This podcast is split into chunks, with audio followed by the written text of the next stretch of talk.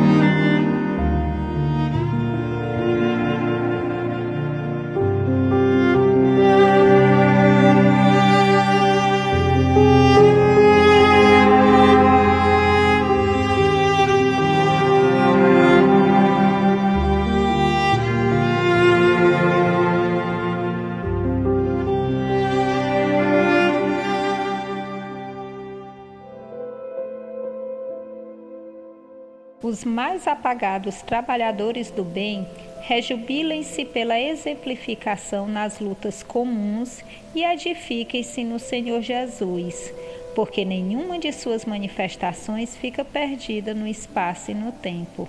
André Luiz.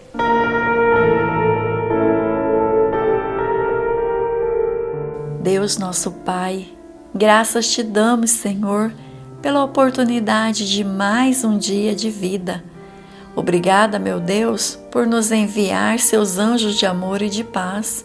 Obrigada por nos aceitar do jeito que somos, por nos conceder sempre mais um dia para corrigir os nossos erros, buscando sermos melhores a cada dia. Abençoa, Senhor, aqueles que nos ouvem, os seus lares e os seus familiares. Graças a Deus e que assim seja. Evangelho segundo o Espiritismo, capítulo 7, itens 1 a 6 e 11 e 12. Item 1. Bem-aventurados os pobres de espírito, pois é deles o reino dos céus. Mateus capítulo 5, versículo 3. Muito bem, meus irmãos. O que Jesus quis nos ensinar com esta máxima Bem-aventurados os pobres de espírito, pois é deles o reino dos céus. De acordo com o Evangelho segundo o Espiritismo, em seu capítulo 7, pobres de espírito, na verdade, são os homens humildes, ou seja, para ser admitido no reino dos céus é necessário que o homem tenha a simplicidade de coração, a humildade de espírito que admita ser Deus superior a tudo e que os orgulhosos, aqueles que se acreditam maiores, serão humilhados, ou seja, no plano espiritual, as posições se invertem, porque o único bem que realmente conta depois do desencarne é o amor que sentimos e o bem que praticamos. Jesus dizia que o homem humilde, contrário ao sábio que acredita mais em si que em Deus, dispõe da virtude que nos aproxima dele. Ensinou que a humildade é um ato de submissão a Deus, e enquanto o orgulho é uma revolta contra ele. Assim, para a felicidade futura do homem, é necessário ser pobre em espírito no sentido do mundo e rico em qualidades morais. É isso aí, Davila. E para exemplificar ainda mais as palavras do nosso amado Mestre Jesus, quando ele ensinava sobre a humildade, ele disse que o maior no reino dos céus será aquele que se humilha e se torna pequeno, como uma criança. E depois, dirigindo-se aos apóstolos, disse: Aquele que quisesse ser o primeiro entre eles fosse escravo dos demais. Jesus nos ensinou que devemos sempre servir e não sermos servidos. Outro ensinamento sobre humildade que ele deu durante uma refeição na casa de um importante fariseu. Jesus nos disse que ao sermos convidados para algo, devemos nos colocar no último lugar, preocupando-nos em observar se não há entre os convidados pessoa mais digna de ocupar o primeiro lugar para aquele que nos convidou. Várias foram as máximas utilizadas por Jesus para indicar o princípio de humildade, sempre colocando-a como condição essencial da felicidade prometida aos eleitos do Senhor, e que formulou por estas palavras: Bem-aventurados os pobres de espírito, porque deles é o reino dos céus. E tomando uma criança como modelo da simplicidade do coração, disse: Será maior no reino dos céus quem se humilhar e se fizer pequena a superioridade ou a infalibilidade. O mesmo pensamento fundamental encontra-se na máxima que aquele que quiser tornar-se maior entre vós seja aquele que serve. E nesta, quem quer que se rebaixe será elevado, e quem quer que se eleve será rebaixado. No Evangelho segundo o Espiritismo, o espírito Lacordaire Constantini no ano de 1863, nos disse em mensagem que a humildade é muito esquecida entre nós, pois o orgulho é um terrível adversário dela. Esclareceu que se o Cristo prometia o reino dos céus aos mais pobres, é porque os grandes da terra imaginam que seus títulos e riquezas são recompensas dadas a seu mérito, imaginando-se dessa forma terem a essência mais pura que a dos pobres. Disse que não há como praticarmos a caridade sem a humildade e rogou sejamos verdadeiros cristãos, praticando caridade sem ostentação, fazendo bem com humildade.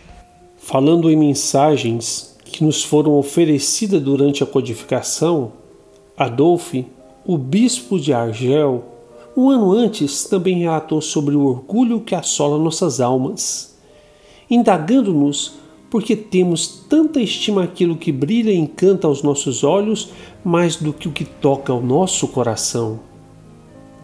Porque todas as portas se abrem aos ricos, devassos, perdidos de corpo e alma, em qualquer parte que se apresente, enquanto que há um homem de bem que vive de seu trabalho apenas por pena se concede um gesto de proteção?